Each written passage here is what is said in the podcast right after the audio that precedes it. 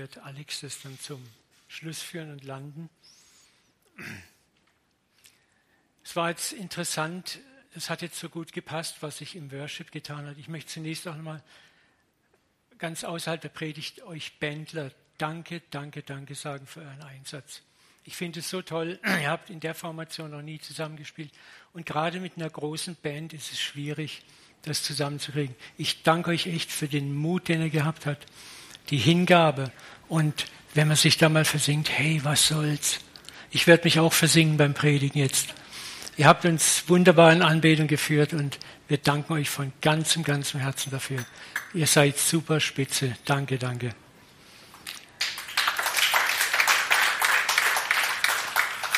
Wir haben letzten Sonntag das Thema Wissen wir schon, wissen wir noch oder glauben wir schon, ein bisschen in die Richtung bewegt, wo es darum geht, um das Thema Leid, Theodizie, die Frage nach dem Leid, wo wir gemerkt haben, dass wir Leiden auch oft sehr gerne erklären und dass wir Leiden sehr gerne oft zu Kosten des Leidtragenden im christlichen Kreisen oft erklären. Also wenn jemand leidet, dann muss der Leidende ja letzten Endes Schuld daran tragen.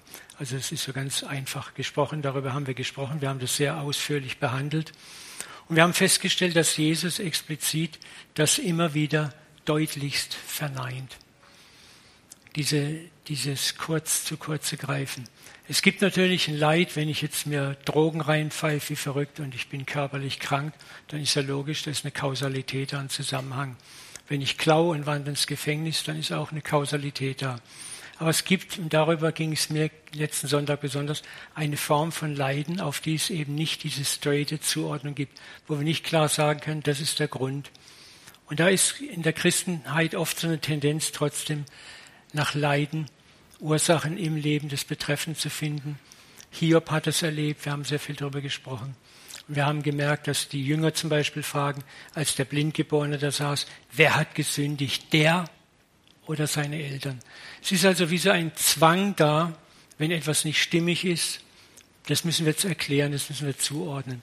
Also wissen wir noch oder glauben wir schon, anstatt den Glaubenraum zu geben, zu sagen, es gibt auch eine Dimension des Nichtwissens, wo wir es nicht erklären können. Jesus sagt, der Turm von Shiloach, der auf die 18 fiel, sagt er, wenn ihr nicht besser seid als die anderen, dann werdet ihr genauso sterben. Jesus sagt, da hat keiner mehr oder weniger gesündigt, ihr alle seid Sünder. Paulus sagt, wir alle ermangeln des Ruhmes, den wir bei Gott haben. Auf uns alle könnte ein Turm fallen oder ein Blumenkasten. So, und da müssen wir aufpassen, wo wir zuordnen.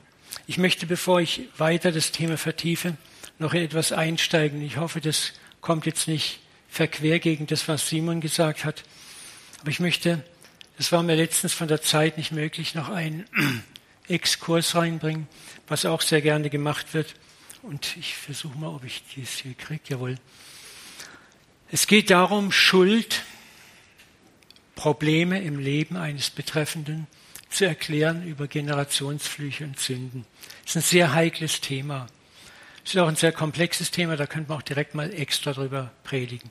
Ich möchte hier auch nicht missverstanden werden, aber worum es mir geht, ist, was wir unbedingt vermeiden müssen, ist diese Pauschalierung. Pauschalierung. Und da ist das Wort Gottes, auf das wir uns ja alle gerne berufen, auch sehr klar. In Hesekiel 18.1 heißt es, und das Wort des Herrn ging an mich also. Was gebraucht ihr da für ein Sprichwort im Lande Israel, welches also lautet, wenn die Väter saure Trauben essen, bekommen die Kinder stumpfe Zähne. Generationsfluch. So wahr ich lebe, spricht Gott der Herr, ihr sollt dieses Sprichwort hinfort nicht mehr in Israel gebrauchen. Die Seele, welche sündigt, also verfehlt, falsch handelt, die soll sterben oder darunter leiden. Der Sohn soll nicht die Missetat des Vaters mittragen, natürlich auch die Tochter. Und der Vater und die Mutter sollen nicht die Missetat des Sohnes mittragen. Also hier sagt Gott wieder ganz klar, es gibt keine Sippenhaft.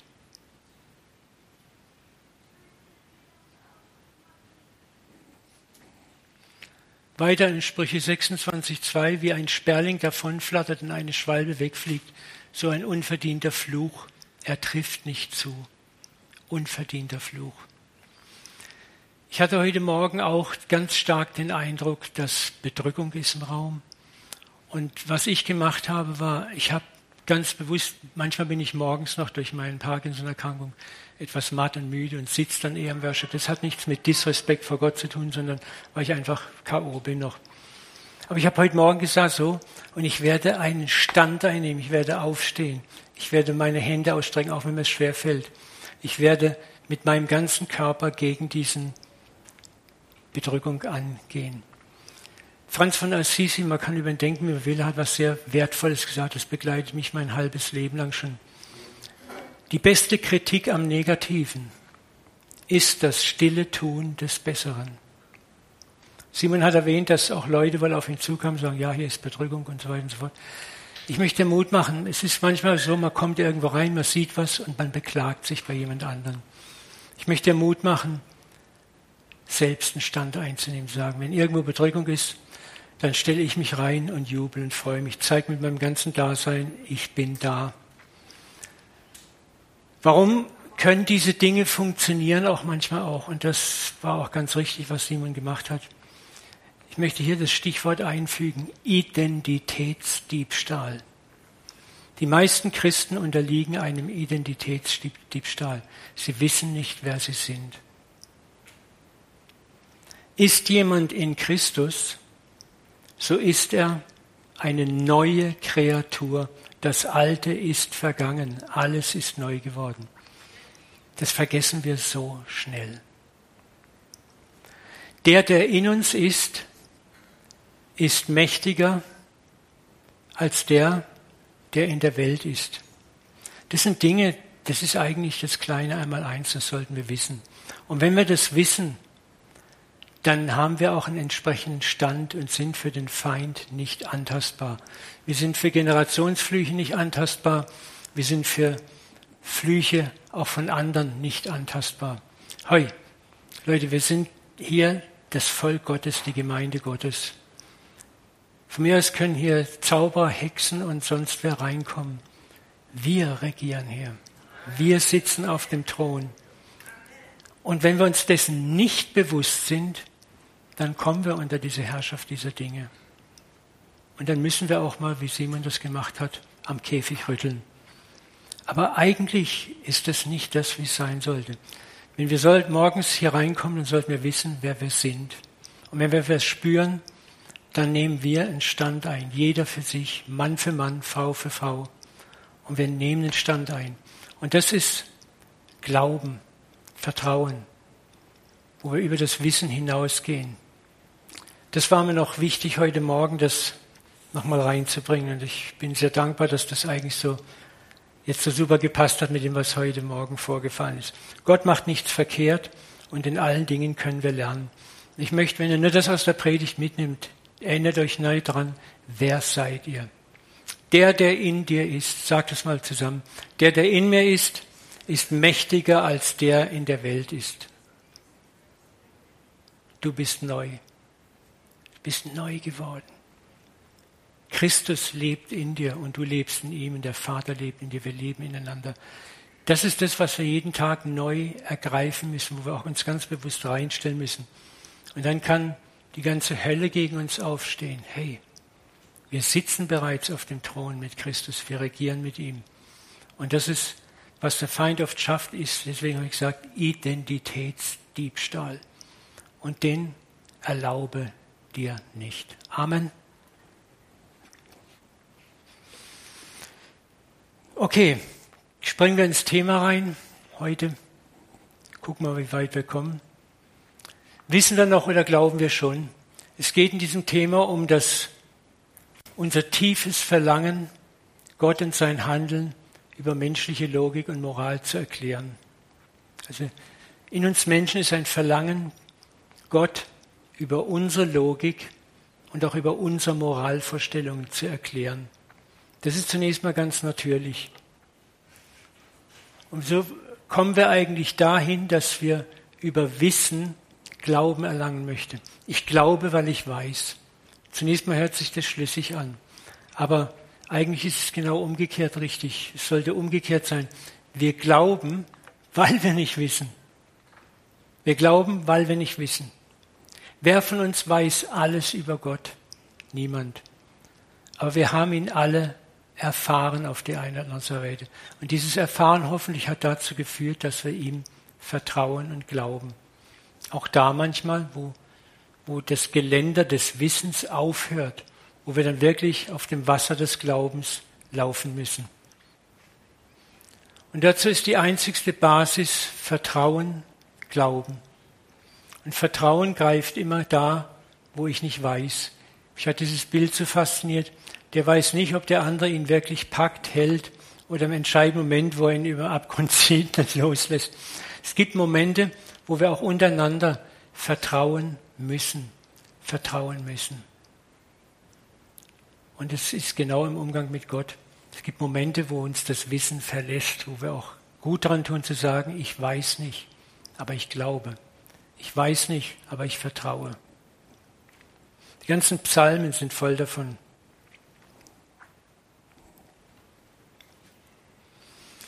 Zum Beispiel Glauben mit Wissen gleichzusetzen. Und darum geht es in diesem Thema.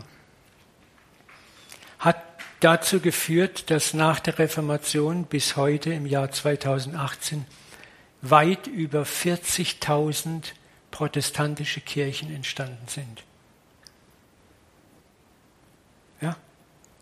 Und forscht man nach dem Grund für diese unendliche Aufsplitterung, dann kommt man eigentlich auf eine Sache. Es ist menschliche Besserwisserei. Die Bibel wurde mit dem Verstand zerlegt interpretiert, analysiert, bewertet und heraus kam für jede Kirche die jeweils wahre und reine Lehre. Und dieser Prozess hält bis heute immer noch an. Ich muss ganz ehrlich sagen, vielleicht begehe ich jetzt ein Sakrileg, aber auch wir als CZK sind ein Teil dieser Bewegung geworden. Wir haben uns damals auch formiert, weil wir dachten, wir wissen es besser. Ich würde heute, muss ich ehrlich sagen, einiges anders machen.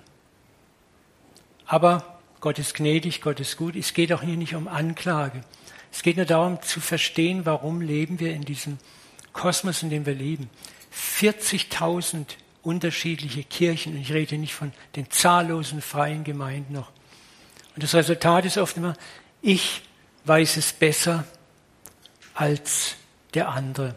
Meine Lehre ist reiner und besser als die des anderen. Ich habe mehr Wahrheit als du. Deswegen separiere ich mir von dir. Deswegen mache ich meinen eigenen Club auf. Deswegen gründe ich meinen eigenen Verein.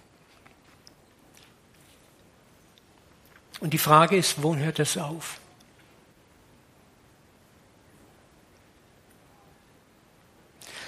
Wissensansammlung ist nicht schlecht. Versteht es nicht falsch. Ich bin auch nicht gegen ein formuliertes Glaubensbekenntnis. Wenn ich jemandem erklären kann, ich glaube an das und das und das und ich kann das auch begründen. Ja, das ist äh, wichtig. Die Frage, um die es mir geht, und ich hoffe, ihr versteht das, ist die Geisteshaltung, mit der Lehren und Bekenntnisse zustande kommen. Was für eine Haltung treibt mich an? Und wie sie oft als Waffe der Rechthaberei gegen Andersgläubige eingesetzt werden. Wenn ich ein Bekenntnis nur mache, um mich gegenüber anderen abzusetzen und womöglich noch besser zu fühlen, dann ist auch in mir schon der Tod im Topf.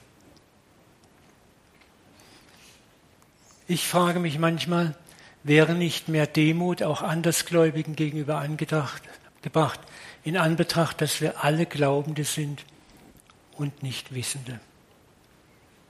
Demut.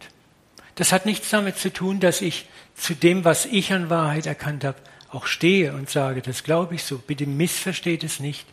Aber diese Arroganz, ich bin im Besitz der Wahrheit und ihr nicht. Und ich zeige euch jetzt mal, wie der Hase läuft.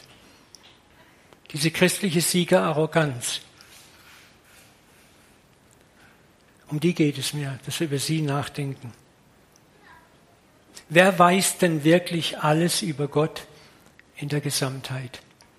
Wäre nicht Demut angebracht zu sagen, unser erkennendes Stückwerk, das was Paulus sagt, unser Wissensstückwerk, unser Weissagen ist auch nur Stückwerk. Wenn aber einmal das Vollkommene da ist, dann wird das Stückwerk abgetan. Wir sehen jetzt durch einen Spiegel wie ein Rätsel. Der antike Spiegel war eine polierte Kupferscheibe. Hast du mal ein poliertes Kupfer reingeguckt? Du siehst allenfalls einen Umriss von dir. Dann aber von Angesicht zu Angesicht. Jetzt erkenne ich stückweise. Dann aber werde ich erkennen, gleich wie ich erkannt bin. Nun bleibt aber Glaube, Hoffnung, Liebe, diese drei. Die größte aber von allen ist die Liebe. Verbleiben wir noch ein wenig hier bei Paulus.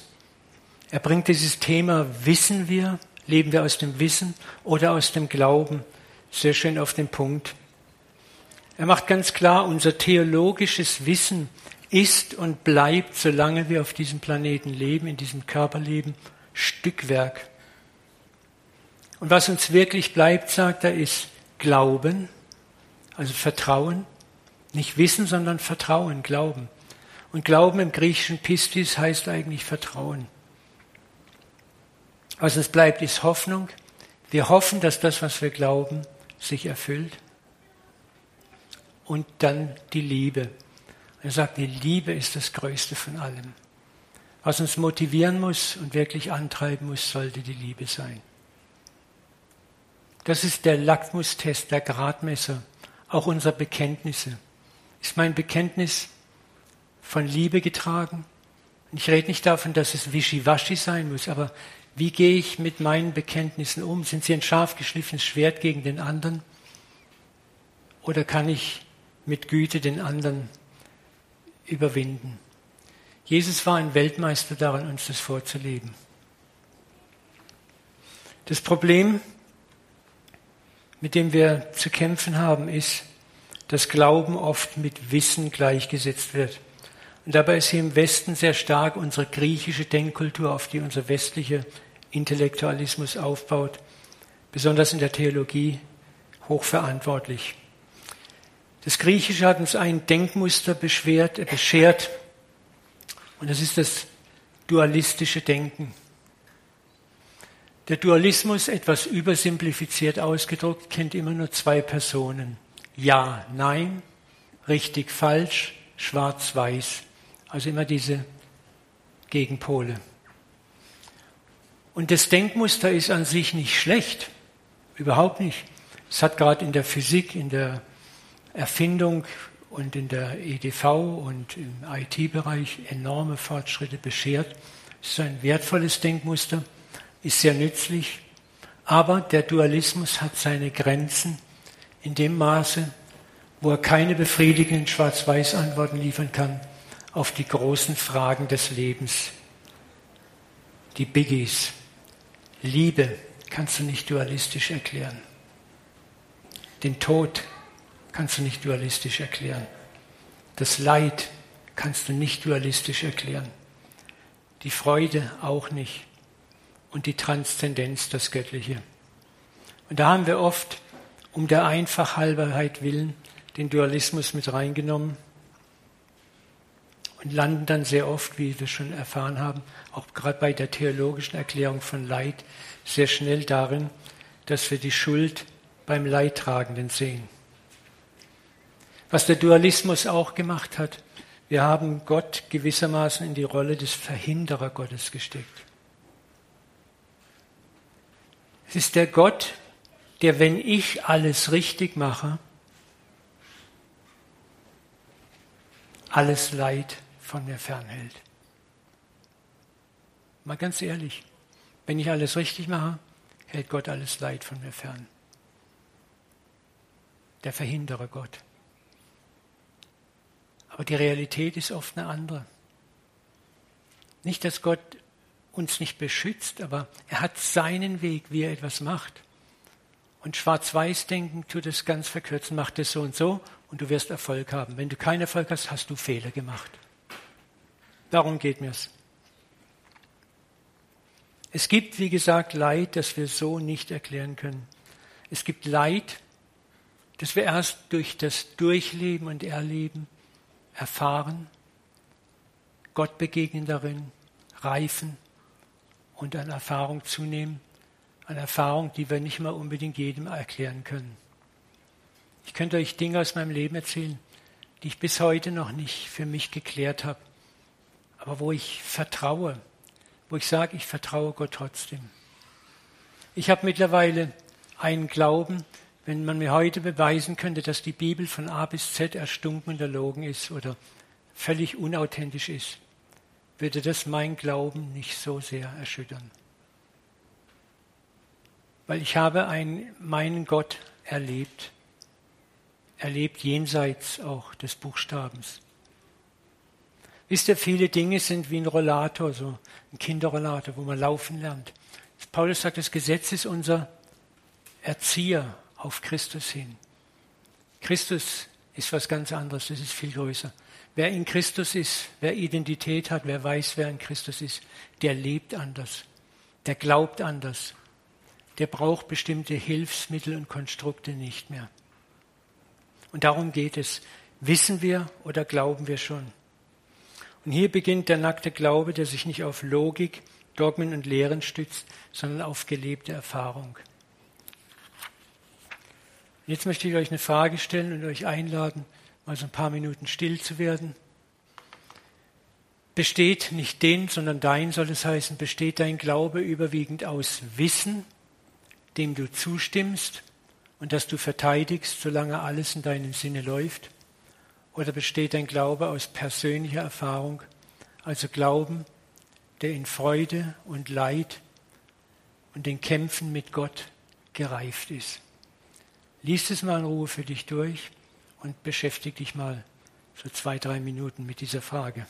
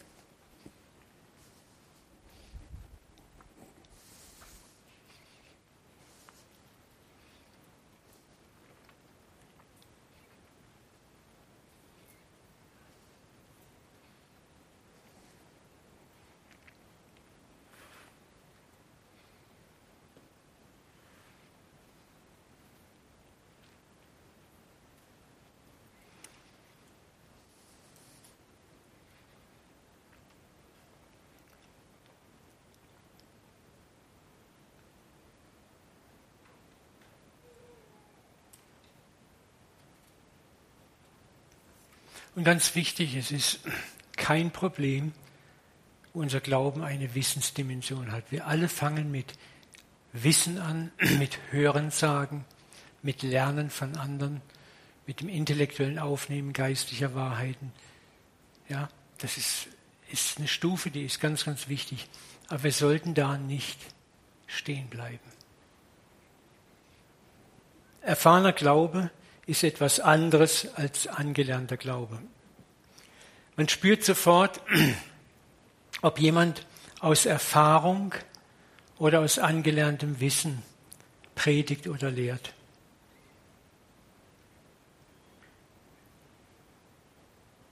Ich bin ab und zu mal gerne im Facebook und da sind dann auch ganz viele so diverse Leute und Seiten, die sich dann anmaßen zu predigen, wo du merkst, wir haben keinen Plan vom Leben.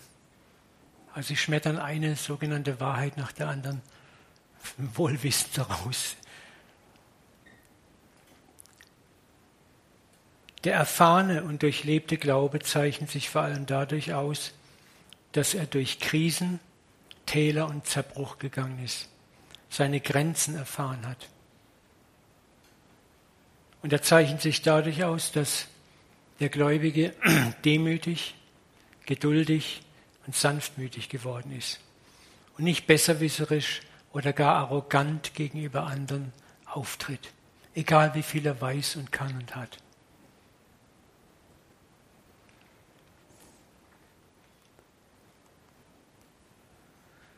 Reifer Glaube. Ein solcher Glaube hat nicht mehr auf alles schlüssige, fromme Antworten. Er muss nicht mehr voreilig andere oder Situationen richten, be- oder verurteilen. Ich kann warten. Er kann warten durch Güte, Geduld und Sanftmut andere zu transformieren. Er hat das Wissen hinter sich gelassen, Glaubendes Vertrauen und Liebe gelernt und kann mit dem heiligen Nichtwissen, dem sowohl als auch, anstatt dem Entweder oder, friedlich leben. Das ist diese Gelassenheit, die solche Menschen auch ausstrahlen. Und das hat Jesus wunderbar zusammengefasst.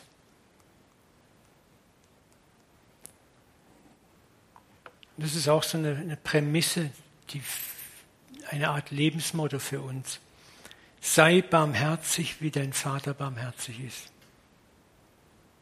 Das ist, was Jesus uns aufträgt. Sei barmherzig. Was ist barmherzig? Gütig, nachsichtig, geduldig, sanftmütig. Richte nicht, dann wirst du nicht gerichtet. Verurteile niemand, dann wirst du nicht verurteilt. Sprech frei, dann wirst du frei gesprochen.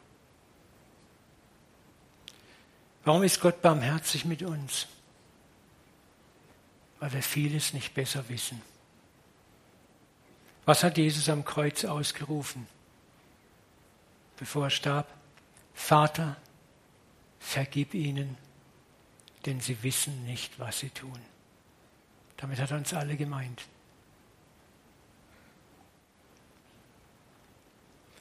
Er ermutigt uns, nicht zu richten und zu verurteilen, eben weil wir nicht alles wissen. Was weißt du über den, den du richtest und verurteilst? Der Mensch sieht, was vor Augen ist, der Herr aber sieht das Herz der Dinge an. Wir sehen nur ein Bruchstück in nie das Ganze. Und manchmal wollen wir auch aus Ärger und Rachsucht, weil wir dem anderen die Pest an den Hals wünschen, nicht sehen, was ihn vielleicht zu seiner Missetat verführt hat. Der Bernhard hat mir einen Spruch mal gebracht, der lässt mich nicht mehr los. Unter jedem Dach ist ein Ach. Der ist eingebrannt. Und da ist was dran. Unter jedem Dach ist ein Ach. Unter jedem Menschenleben gibt es eine Geschichte. Und wenn du die kennst, ist das, was du siehst, erscheint in einem anderen Licht. Und das ist das, was Gott sagt, warum wir nicht richten und nicht verurteilen sollen. Er sieht die Geschichte des ganzen Menschen. Wir sehen nur manchmal die Auswirkungen, die schlimm sein können, die ärgerlich sein können. Warum, warum verlangt Gott es von uns? Richte nicht, dann wirst du nicht gerichtet. Verurteile nicht, dann wirst du nicht verurteilt. Sprecht weiter und freigesprochen sind die Dinge, die wir gern ignorieren, auf die Seite schieben. Dann gehen wir doch lieber zu Versen und Sachen, die wir schnell eins zu eins umsetzen können und gut ist.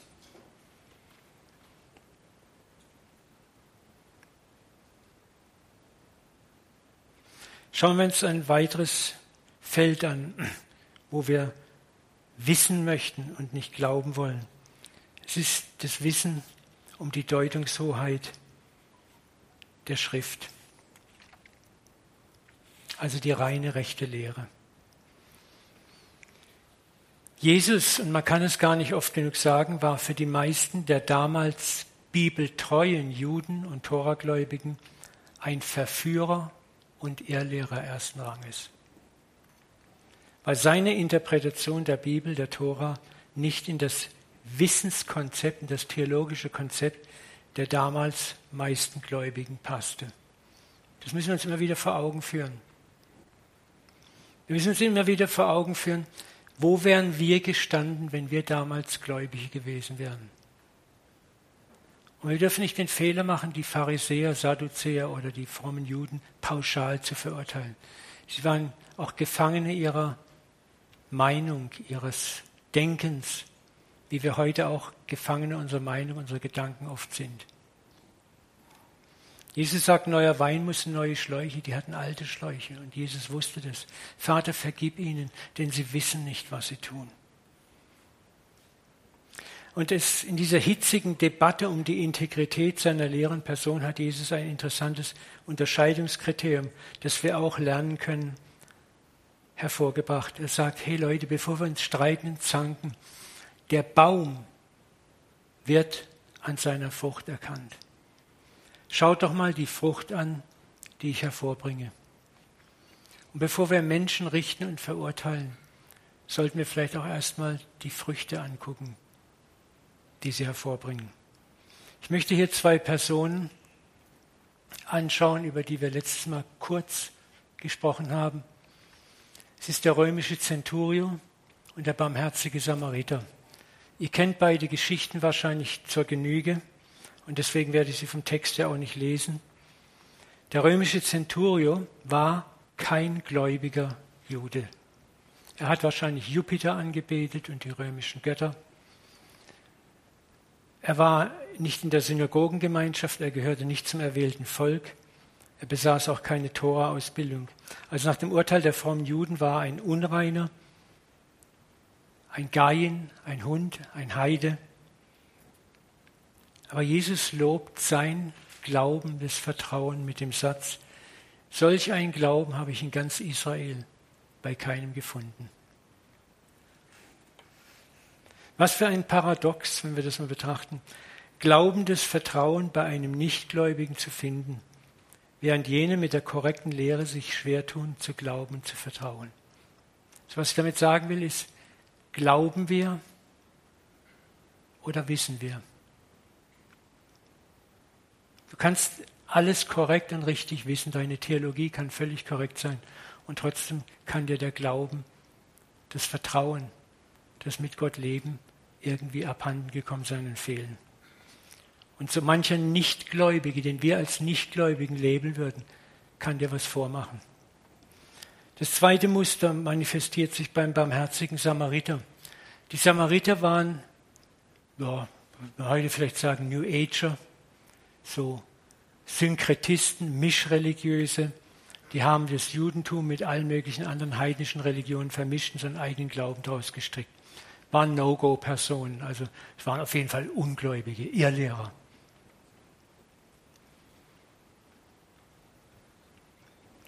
Jesus erzählt, wie der Samariter in einem Verletzten Güte und Hilfeleistung tut, während zwei Angehörige des korrekten Glaubens, des jüdischen Glaubens, ein Levit und ein Priester, es nicht taten.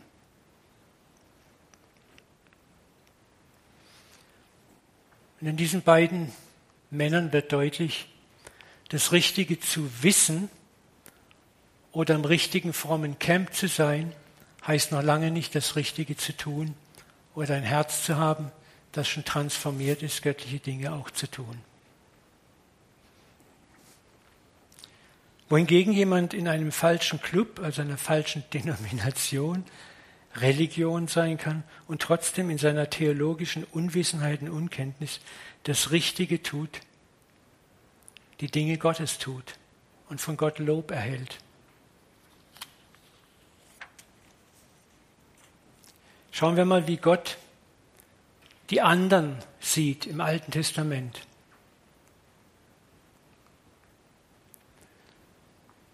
Malachi 1,11, ein Vers, der gerne überlesen wird, nicht bekannt ist. Denn vom Aufgang der Sonne bis zu ihrem Niedergang ist mein Name groß unter den Heiden. Das ist 800 vor Christus, es gab noch keine Heidenmission zu dieser Zeit. Und an allen Orten werden meinem Namen Räucherwerk und reine Opfergaben dargebracht. Denn groß ist mein Name unter den Heiden, spricht der Herr der Herrscher. Und dieser Vers steht im Kontext, wo Gott die Israeliten, die es eigentlich besser wissen, anklagt, die ihm den Dreck, den Müll und die kaputten Tiere geopfert haben. Was für mich aber in diesem Vers sehr interessant ist, ist, dass Gott offensichtlich in der Lage ist, durch den heidnischen Glauben hindurch durch die Rituale der Heiden zu erkennen, dass sie eigentlich wen meinen? Ihn. Es lohnt sich darüber mal nachzudenken über diesen Vers. Mein Name ist groß unter den Heiden. Ja, die kannten ihn doch gar nicht, die hatten die Tora nicht. Was bedeutet das? Dass Gott, der Mensch sieht, was vor Augen ist und Gott sieht das Herz an. Er sieht in das Herz hinein und sagt, Kind, du verwendest vielleicht den falschen Namen, die falschen Rituale und auch so ist das nicht in Ordnung. Aber ich sehe in deinem Herzen, dass du eigentlich mich meinst. Wir sehen also auch hier, wie beim römischen Zenturion, dem Samariter, ist Gott sehr wohl in der Lage, Herzensglauben und theologisches Wissen zu unterscheiden. Gott wusste, dass diese Völker nicht die korrekte Theologie oder Lehre über ihn hatten. Aber er sah in ihren Herzen eine Sehnsucht nach ihm existierend, ein Verlangen, ihn zu ehren, wenn auch unter verkehrten Namen und verkehrten Vorzeichen und vielleicht auch verkehrten Theologien. Nochmal, der Mensch sieht, was vor Augen ist. Gott sieht das Herz der Dinge an. So ist religiöses Wissen und die Anhäufung von religiösem Wissen kein Garant dafür, im Sinne Gottes auch zu handeln, sondern die Gefahr ist groß, dass der Glaube nur im Kopf stattfindet und in der Befolgung der richtigen Rituale und der richtigen Redewendungen, aber unser Herz kann weit entfernt sein von Gott. Wissen wir schon oder glauben wir? Deswegen möchte ich uns auch ermutigen, vorsichtig über Menschen aus anderen Religionen zu reden oder sie zu ihre Person, meine ich, zu bewerten. Nicht über ihren Glauben zu reden, sondern ihre Person zu bewerten. Und uns sein Urteil über ihren Stand vor Gott anzumaßen. Denn Gott sieht manchmal diese Menschen ganz anders, wie den Zenturier, den Samariter und auch hier die Heiden. Lesen wir dazu nochmal zwei Verse oder drei. Römer 14,4, wer bist du, dass du einen fremden Knecht richtest? Er steht oder fällt seinem Herrn. Er wird aber aufgerichtet werden, denn der Herr vermag ihn aufzurichten. Der fremde Knecht ist der, den du nicht erkennst, wo du einfach nicht dahinter schauen kannst. Petrus, da sprach Petrus zu Cornelius, dem römischen Zenturier auch, nun erfahre ich in Wahrheit, dass Gott die Person nicht ansieht, sondern dass in allem Volk, wer ihn fürchtet und Gerechtigkeit übt, ihm angenehm ist. Und dann haben wir noch Römer 2, 14. Und wenn nun Menschen aus nichtjüdischen Völkern, und man könnte sagen nichtchristlichen Völkern, die keine Beziehung zum Gesetz Gottes haben, von sich aus so handeln, wie es das Gesetz fordert, dann tragen sie das Gesetz in sich. Sie beweisen damit, dass in ihnen die Forderungen des Gesetzes ins Herz geschrieben sind. Das zeigt sich auch an ihrem Gewissen am Widerstreit ihrer Gedanken, die sich gegenseitig anklagen oder auch entschuldigen.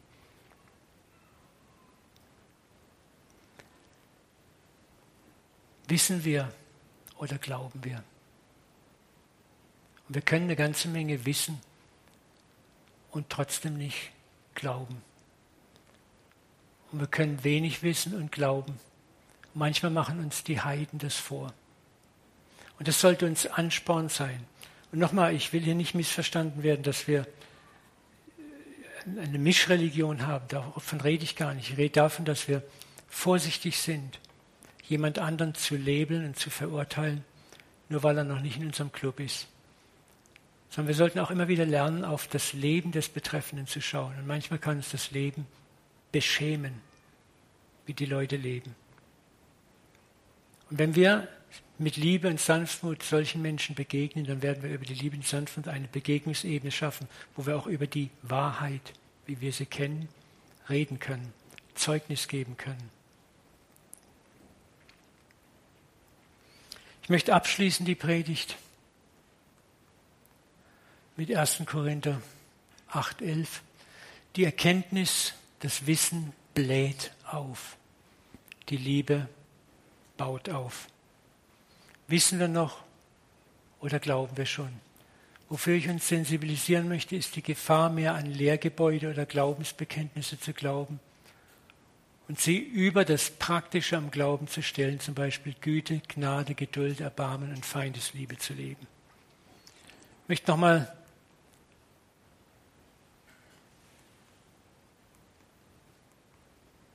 die Praxis, wo wir hinkommen sollen, wo uns die Predigt hinführen soll, nochmal die Frage an dich. Besteht dein Glauben überwiegend aus Wissen, dem du zustimmst und das du verteidigst? Solange alles in deinem Sinn läuft? Oder besteht dein Glauben aus persönlicher Erfahrung?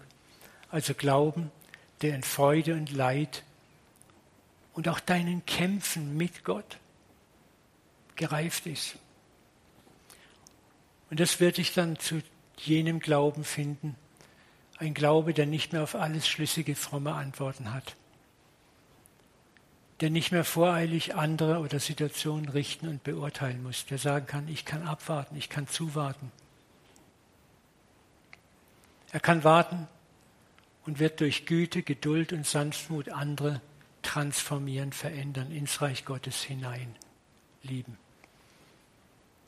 Der reife Glaube hat das Wissen hinter sich gelassen und glaubendes Vertrauen und Liebe gelernt und kann mit heiligem Nichtwissen, dem sowohl als auch anstatt dem Entweder-Oder leben.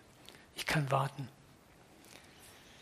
Darf ich noch mit euch für euch beten? Vater, wir bitten, dass du dieses Wort zu unserem Herzen heimbringst. Auch wenn es uns manches vielleicht geschockt hat, irritiert hat, uns nicht passt. Ich bete, Vater, dass du uns hilfst, Gläubige zu werden, im wahrsten Sinne des Wortes, zu vertrauen. Ich bete, dass wir dem Wissen, das wertvoll und gut ist, aber seinen rechten Ort zuweisen und auch erkennen, du bist der ewige, der allgewaltige, der gigantische Gott, den wir mit unserem Verstand niemals begreifen können, aber den wir mit unserem Herz erfassen können, der sich uns offenbart, so wie er es für richtig hält. Vater, ich danke dir, dass du treu bist. Ich danke dir, dass du auch treu bist in Situationen, wo wir dich augenscheinlich nicht verstehen. Ich danke dir, dass du treu bist mit denen, die sich vielleicht aus Enttäuschung dir gegenüber den Rücken zugewandt haben, weil sie enttäuscht sind. Aber du gibst sie nicht auf, Vater. Du wirst das geknickte Rohr nicht zerbrechen und den glimmenden Docht nicht auslöschen. Vater, und dafür danke ich dir. Ich möchte auch für alle beten hier im Raum, die vielleicht in Situationen sind, wo du mit Gott haderst, wo du mit dir selber haderst, wo du ein geknicktes Rohr bist, ein glimmender Docht bist. Er wird dich nicht auslöschen. Er weiß, wann er dir begegnet und wie er dir begegnet. Und du wirst mit Hiob sagen können, ich kannte dich nur vom Hören sagen. Jetzt hat mein Auge dich gesehen.